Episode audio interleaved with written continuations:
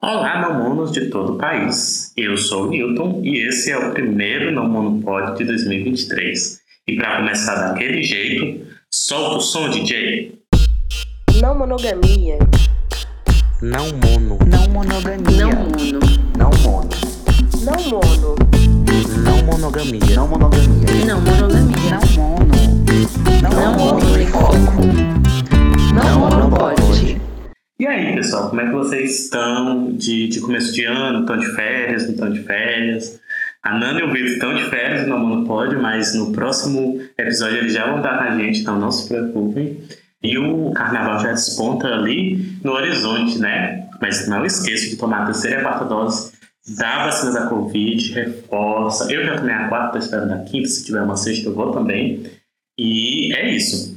E aí, para o episódio de hoje, eu decidi trazer um tema em que a gente até tem um texto já no site sobre isso, mas é um tema que eu acho que a gente precisa continuar debatendo, porque é uma questão que só vai se agravar com o passar do tempo, e eu acho que é essencial que a gente promova esses debates, essas reflexões, para que a gente possa, é, enquanto comunidade, questionar tudo isso, né? E aí o tema do episódio de hoje é não monogamia de mercado. E aí eu vou explicar para vocês a própria nomeação desse fenômeno, né? Em 2019, o Jones Manuel, que é um pesquisador e historiador marxista, lançou um vídeo intitulado As Ilusões da Representatividade, o Antirracismo de Mercado. E aí ele vai falar de como os discursos antirracistas eles são cooptados por uma lógica consumista de grandes empresas e são transformados é, numa força de engajamento, é, e eles são usados para dar o que essa busca por representatividade vazia espera, né? E aí nessa noção de ocupar espaços e tudo mais. É, e aí pedindo licença ao, ao autor do conceito, né? Justamente é, eu peguei para trazer uma reflexão pensando nesse lugar as não monogamias, como elas também são cooptadas por uma lógica consumista, hiperindividualista, são transformadas num produto, são usadas nesse engajamento né, midiático nas redes sociais e como isso tem produzido discursos que eu considero perigosos. E é justamente por isso que eu decidi trazer esse tema para vocês, né? Inclusive, o texto está no site e é em espectro Honda 6, o espectro da não monogamia política. E aí, se vocês tiverem interesse de ler o, artigo também, eu acho que o episódio e o artigo estão se completando. E aí, vamos lá.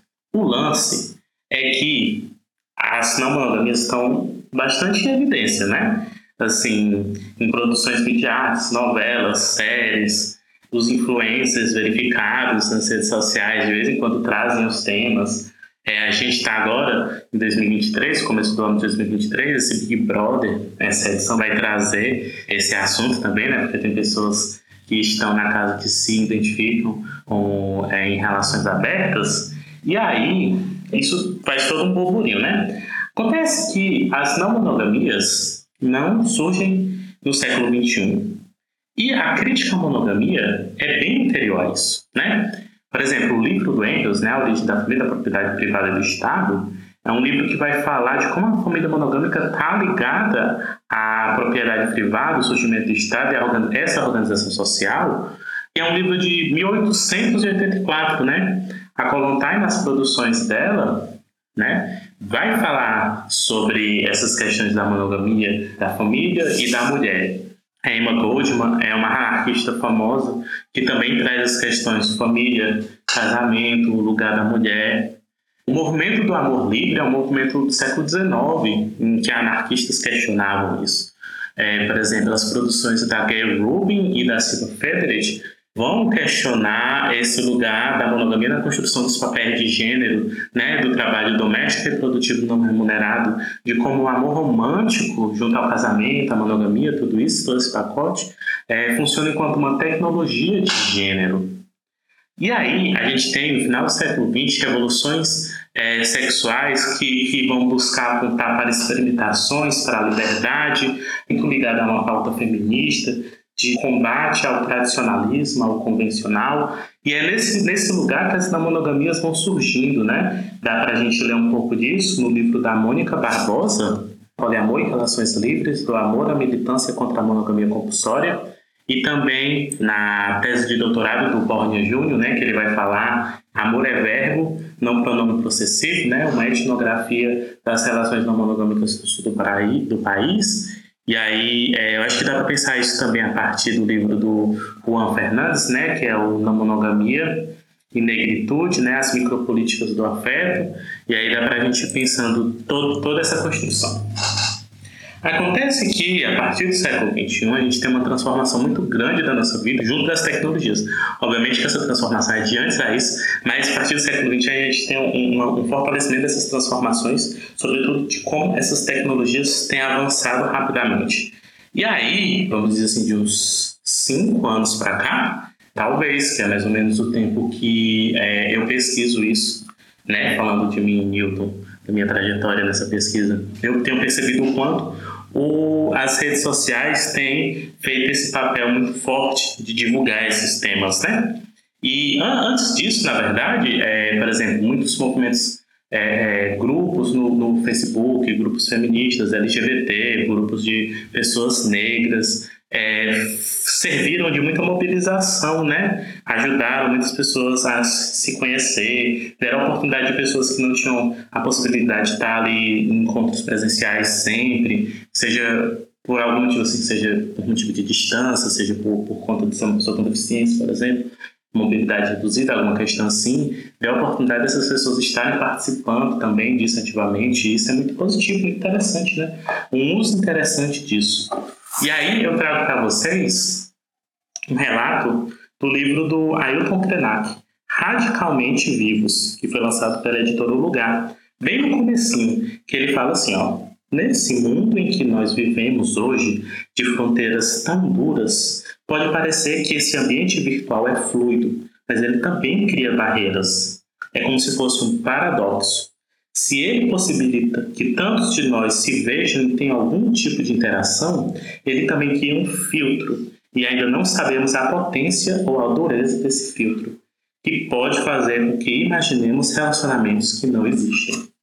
E aí eu acho que, para começar, essa reflexão da Elton Krenak é essencial para a gente ter noção de que por mais que as redes sociais elas tenham esse poder de mobilização, elas também criam esse paradoxo né, da conexão, em que eles podem fazer com que nós interpretemos as relações de uma forma diferente da que de realidade elas estão postas. Então, para começar né, essa reflexão sobre a monogamia é, de mercado, eu acho que é muito importante a gente ter em mente que, por mais que a gente possa usar as tecnologias de forma a bular o sistema e a gente esteja fazendo isso, e seja essencial conseguir fazer isso, a gente tem que estar atento que no fim essas, esses produtos são partes desse sistema, né? Então, é, esse é, é o primeiro lugar que eu acho que a gente precisa estar atentos.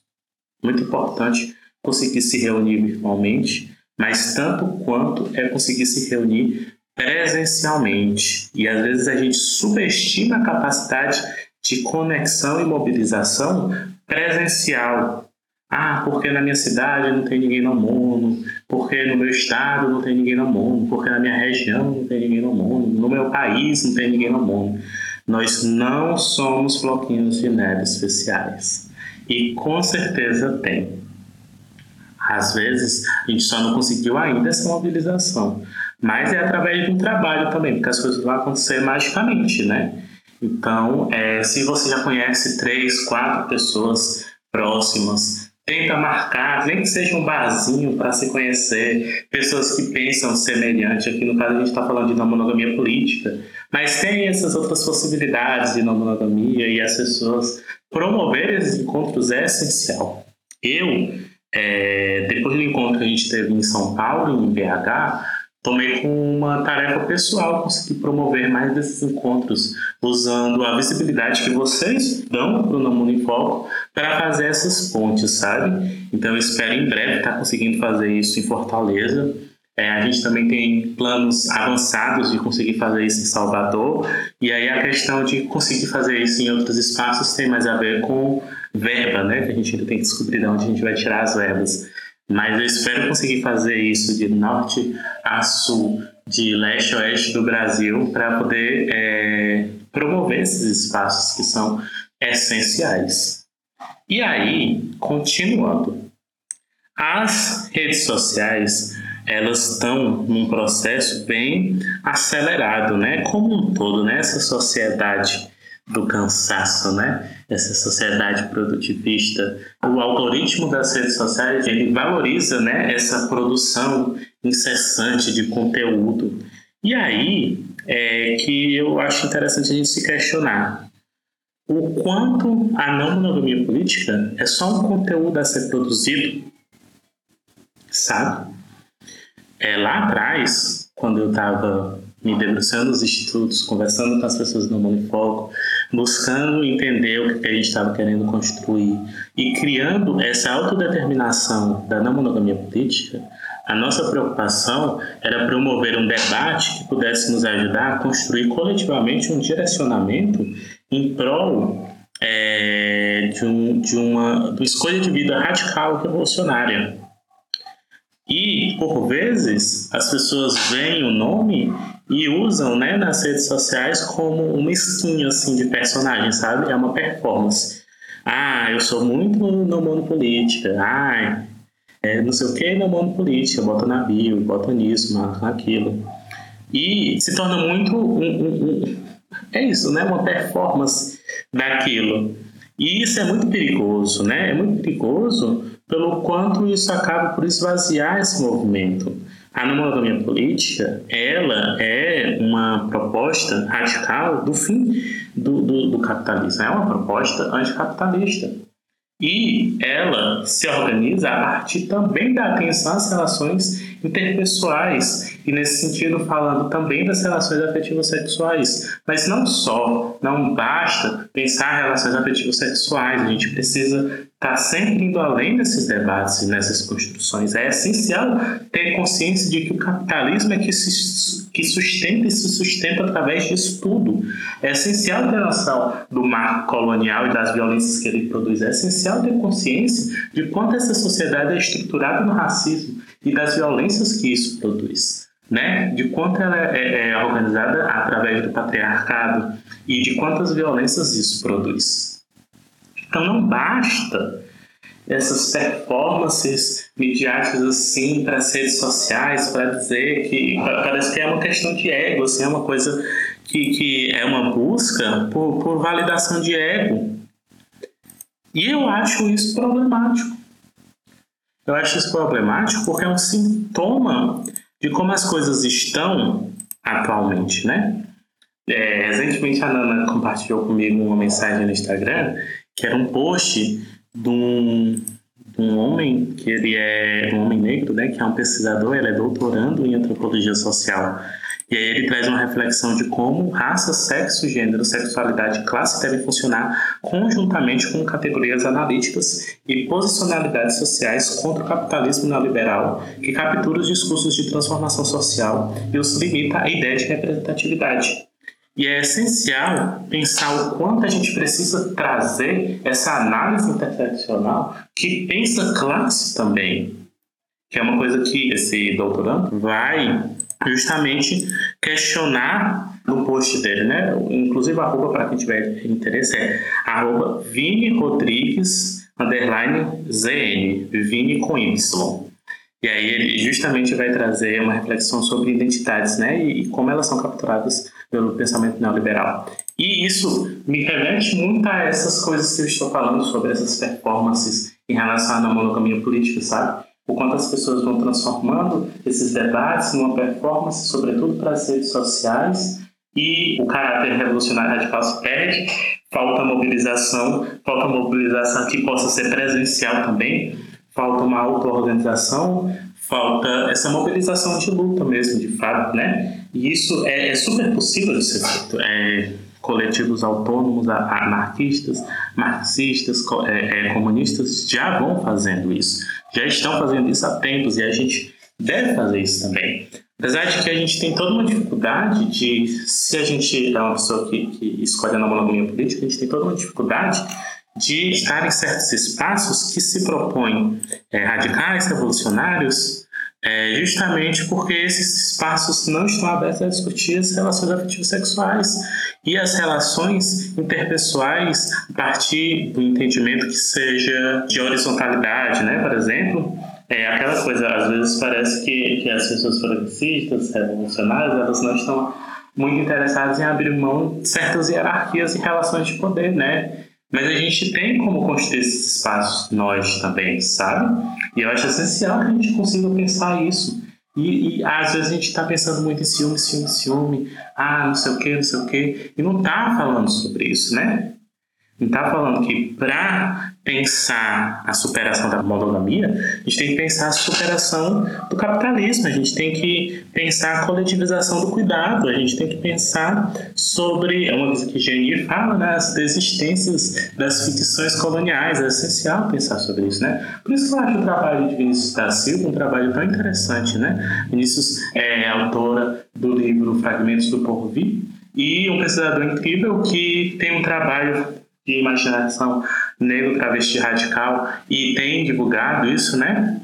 Para vocês procurarem Vinícius nas redes sociais, é arroba biovinicius com X em vez do S no final. Sabe? O trabalho é, da Bibliotrava, né? arroba Bibliotrava, que é o trabalho de Andy Barbosa, e o trabalho da Bibliopreta também é um trabalho interessante para a gente pensar tudo isso, porque pensar na monogamia política é pensar muita coisa de fato. É pensar todo esse, essa organização social a partir de diversos direcionamentos essenciais. Então, é muito importante a gente conseguir trazer esses debates. E por que eu estou falando de não monogamia de mercado?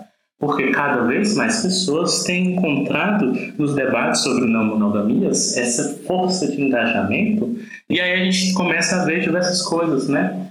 Cinco dicas para abrir a relação, três passos para a não monogamia, duas dicas para inserir o assunto relação aberta com sua parceria, cinco dicas para acabar com ciúmes. As pessoas elas vão transformando assuntos complexos em questões simplificadíssimas, super mastigadas, porque muita gente não está disposto a sentar e ler sete páginas no artigo que leva nas referências para outros livros de muitas páginas, ou então não estão dispostas a ler um texto de 2.200 caracteres no Instagram. Elas querem o carrossel do Instagram ali, cinco imagens no carrossel do Instagram, com poucas frases, para poder prender essa atenção.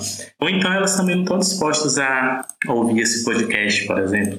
A gente já está aqui falando há um tempo, em outros podcasts a gente já vai falando também sobre tudo isso e as pessoas não estão dispostas a encarar esses debates, né? Porque elas estão acostumadas a consumir esse conteúdo de forma acelerada. Inclusive, isso foi uma, um de alerta que acendeu para a gente no Namor Foco. A gente decidiu desacelerar. Eu, eu e estavam vivendo numa situação desesperada. Tinha que produzir Namor pílula para poder manter os seguidores, manter o engajamento, aumentar o número de seguidores. E aí eu fui ver eu estava repetindo os assuntos, voltando a falar sobre eles, e eu percebo o quanto as pessoas elas não querem se responsabilizar pelo próprio aprendizado, pelos próprios processos. Ah, iniciei hoje nisso, conheci hoje sua página, pode falar sobre esse assunto aqui? Assunto esse que a gente, desde que surgiu em 2020, falou incessantemente, mas a pessoa quer que a gente fale a partir do momento em que ela chegou no projeto. Ela não quer pesquisar o que veio antes né? E aí, assim, uma coisa é a gente no projeto perceber que precisa revisar coisas que já foram lançadas, obviamente, no Uniforme 2020 e 2023 são, são projetos diferentes, porque nós somos pessoas diferentes, mas a gente tem uma produção grande, assim, sabe? Modéstia à parte, a gente tem produção em muitos formatos diferentes. A gente está propondo esse debate, só que muita gente não quer esse debate a partir desses lugares. Elas querem textos muito palatáveis. E aí isso leva a gente a um outro tipo de conteúdo que tem tomado bastante visibilidade, que é esse discurso New Age, Tilelê, é uma coisa assim mística, neural, sagrado feminino, essas coisas, sabe? São discursos sobretudo de pessoas brancas que se apropriam das místicas de pessoas racializadas, negras, indígenas, e vão usando uma linguagem que eu vou chamar de pseudopoética, porque não é de fato poética. Ela é pseudopoética, ela quer ser poética. E aí é muito curioso, porque, por exemplo, Geni, que é uma pessoa indígena do povo guarani, psicóloga, mestre em psicologia social, doutor em estudos étnico-raciais e de gênero, é uma pessoa que tem uma poética que faz parte de toda a existência do povo dela nesse território e já foi criticada por conta da poética que carrega nas suas produções. E aí esse povo branco, Chilelê, se usa de uma linguagem pseudo-poética e são aclamados, abraçados, nossa, porque são pessoas que estão ali quase no, no nirvana, né? Pessoas que são colocadas nesse lugar de espiritualmente evoluídas. E isso é muito marca da branquitude e do neoliberalismo. É uma coisa que eu me pergunto por que as pessoas não percebem. E aí é falta de criticidade, é falta de pensamento crítico, é falta de um aprofundamento político que faz a pessoa questionar minimamente o porquê ela dá engajamento para essas coisas. Por que vocês engajam tão facilmente tanta coisa ruim? Não, sinceramente, eu tinha vontade de perguntar a cada um dos ouvintes do No Mundo em Foco por que vocês engajam em cada coisa ruim, sabe? Tem muita coisa boa sendo produzida. Infelizmente, por exemplo, o GNI é uma pessoa que tem um alcance enorme. Mas, em compensação, tem muita coisa ruim sendo produzida que é muito facilmente engajada. Às vezes chega a ser revoltante, porque. E aí, isso é um desabafo pessoal. Eu sou uma pessoa que estudo pra caralho e eu me dedico. Quem tá sempre na minha vida, quem tá perto, Sabe o quanto eu me dedico a esse projeto, o quanto eu me dedico a esse podcast, o quanto eu me dedico aos artigos que eu escrevo, a tudo que eu faço no Mundo em Foco, o quanto que eu leio, o quanto que eu diariamente leio, o quanto eu debato, o quanto eu me jogo de cabeça nisso. Porque isso é uma coisa que eu faço porque eu sou assim. Eu sou uma pessoa que me joga de cabeça muito forte nas coisas que acha importante. E aí você tenta falar sobre esses debates, tenta promover eles e você vê os textos rasos, escreve duas frases, bota um ponto, pula, escreve duas frases, pula, respira.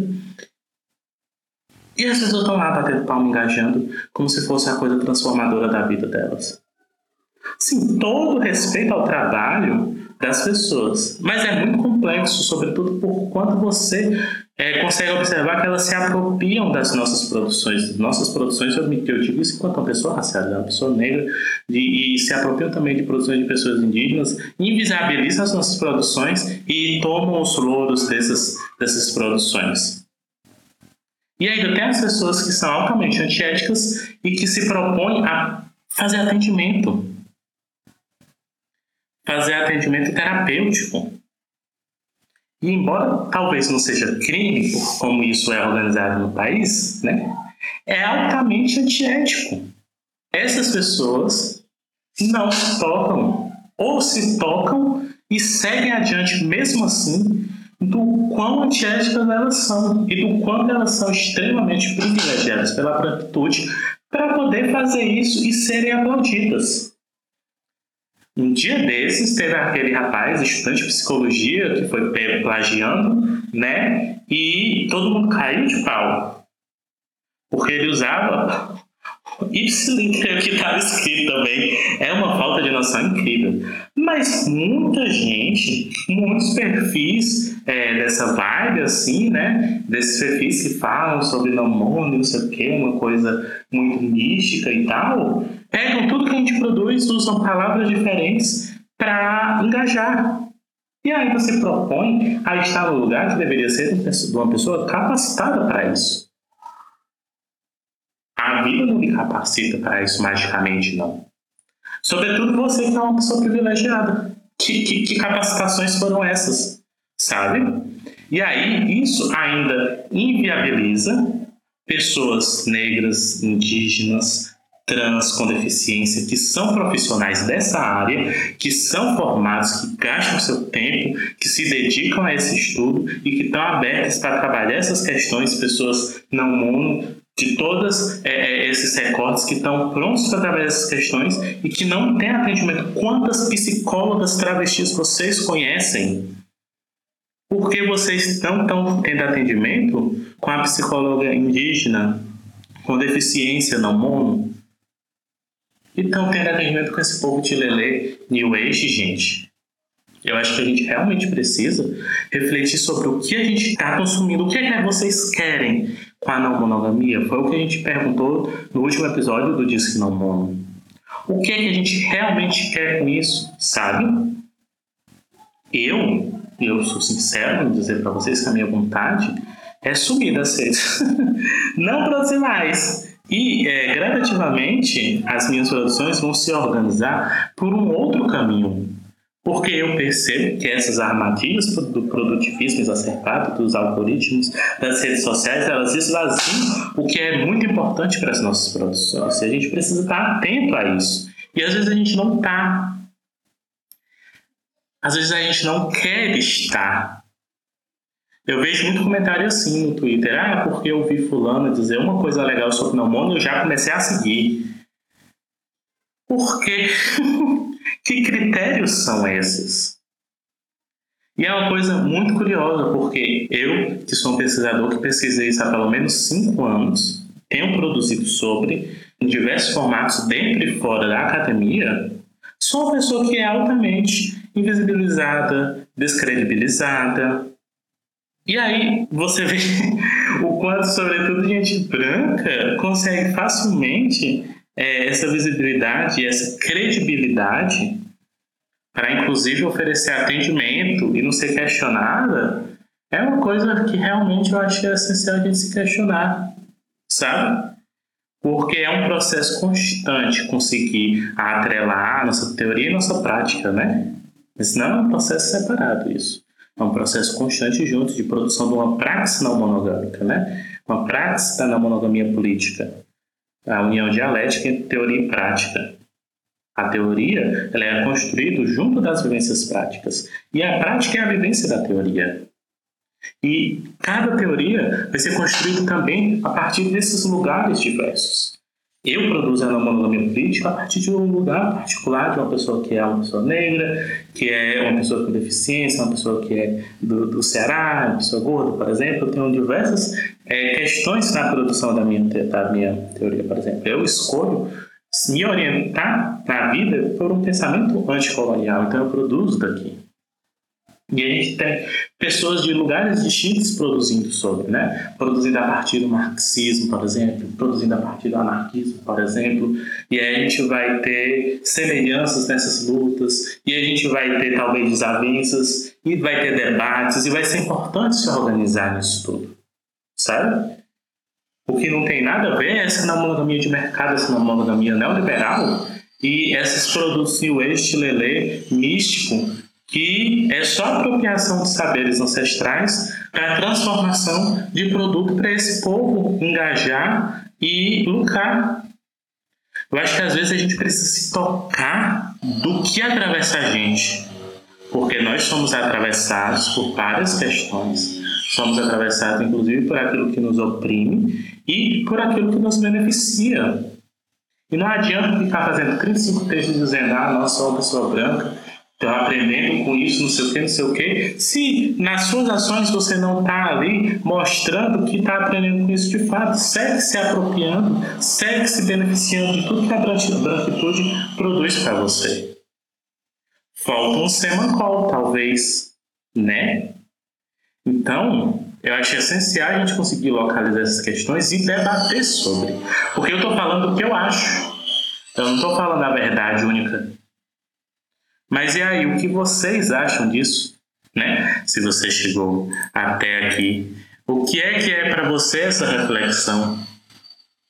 Por que você engaja em todas essas questões, todos esses perfis? O que é que esses, esses perfis são para você? O que é que esse engajamento diz para você? O que é que você quer que chegue nas outras pessoas? Ou você sequer se importa no que chega para as outras pessoas? Sabe? Eu acho que é, é muito importante a gente ir refletindo sobre isso. E sobre essas produções. Isso não significa que o No Money é o único caminho, é o caminho, a verdade e a vida. Pelo contrário, a gente é uma das possibilidades de construção desse debate. O debate não começa com a gente nem se encerra na gente. A gente está só fazendo a roda girar de algo que é anterior a gente e de algo que eu considero, que a gente considera essencial para a superação dessas estruturas, dessas superestruturas, dessas violências mais na frente. E aí, no meio disso, a gente vai falando sobre as nossas vivências diárias para poder produzir pistas para quem está trazendo essa escolha. Porque no agora a gente tem que viver a partir de diversas concessões que a gente faz para poder continuar vivendo desse, desse mundo monogâmico, né? Afinal, ele ainda não foi superado. Mas eu acredito que ele vai ser superado. Outro livro da Elton que chegou para mim agora esse mês é O Futuro Ancestral. E eu acho muito lindo e poético quando a Elton Krenak fala sobre como a ideia do futuro pode nos assombrar, mas esse medo ou as, as possibilidades de uma redenção desse, desse futuro, eles nos afastam do que já está ao nosso redor. E aí, justamente, ele vai, nesse livro, né, Futuro Ancestral, ele vai nos provocar com a radicalidade do seu pensamento sobre como, se existem possibilidades para o futuro, é um futuro ancestral que já estava aqui. E me marca muito pensar isso, do como a ancestralidade, ela também nos ensina sobre a coletividade. Você vai ter isso através de diversos povos, em Abiaiala, em África, em diversos lugares desse globo, do quanto a ancestralidade é o que move esse mundo. E é justamente o que a gente busca a partir do pensamento da monogamia política, esse fortalecimento da ancestralidade. Por isso que a gente se direciona a partir desse pensamento anticolonial. E, consequentemente, anticapitalista, antirracista, né? Eu acho, acho incrível poder encontrar pessoas que reverberam esse pensamento, que pensam semelhante, não igual, né? Porque a gente não vai pensar igual, nós somos pessoas diferentes, lugares diferentes. Mas conseguir reverberar tudo isso, sabe? E aí, é, eu espero que não tenha ficado parecendo que eu estou dando um carão em ninguém. Mas é, na verdade, a tentativa de buscar um diálogo que às vezes não é feito de forma tão efetiva através de um texto, por exemplo. E trazer esse questionamento para a gente estar tá atento ao que a gente consome, estar tá atento ao que a gente quer consumir. Inclusive, se o certo deveria ser esse, esse, esse, esse conceito de consumir essas coisas, né? Mas estar tá atento ao que a gente dá visibilidade, a quem a gente dá visibilidade, a quem a gente dá credibilidade, sabe?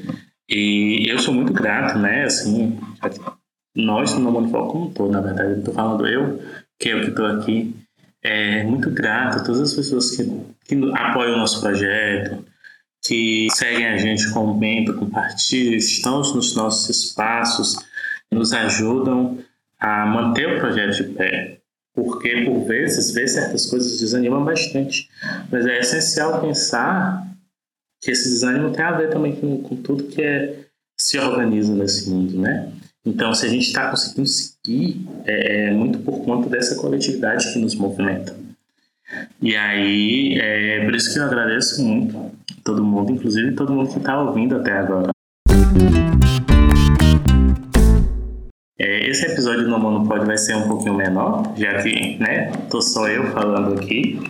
Mas eu convido vocês a conhecerem nosso site www.nomonofoco.com.br nossas redes sociais, arroba tem live, tem texto, no site tem artigo, tradução, entrevista, tem o nosso podcast que vocês estão ouvindo agora, Não Mundo Pode, aqui no Spotify, tem no site materiais para download, a gente tem uma zine produzida, a gente tem participação no livro que está disponível também a parte que a gente escreveu, está disponível para download no site, tem outros materiais no site para baixar e nós temos nossos cursos também, para quem tiver interesse, né? São cursos produzidos a partir de, uma, de pesquisas histórias sociológicas e a gente vai construindo, vai seguindo, vai seguindo juntos.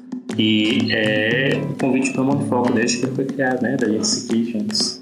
E é muito importante para a gente ter sempre é, essa força que nos movimenta, que é justamente a força de todo mundo que está com a gente. E eu espero que tenha feito um pouco de sentido para vocês toda essa reflexão e que a gente possa levar esses debates adiante, se questionar sobre as coisas, estar atento, né? É, trazer mais criticidade porque a gente busca, inclusive nas redes sociais, levando em conta é, o quanto esse consumismo exacerbado faz com que essa produção exagerada seja jogada na gente, que a gente tenha mais critérios em relação a isso tudo, né? Espero que tenha feito sentido para vocês. Muito obrigado. Não esqueçam de deixar cinco estrelinhas para a gente aqui no Spotify, para poder a gente conseguir ser indicado para mais pessoas. E eu espero que 2023 seja um ano incrível para todos nós. A gente tem vários planos para o podcast, para o site, para as redes sociais, é, sempre mantendo a calma, sempre dando atenção à qualidade do que a gente produzir de quantidade, né? E por isso a gente agradece a todo mundo que está com a gente. Para apoiar o Namoro em Foco, basta acessar www.apoia.se barra não Mono em Foco. A partir de 10 reais vocês conseguem apoiar a gente, ter acesso ao grupo dos, dos apoiadores, aos encontros mensais que a gente vai organizar a partir agora de janeiro. E nos vemos no próximo episódio. Até mais, pessoal. Beijos.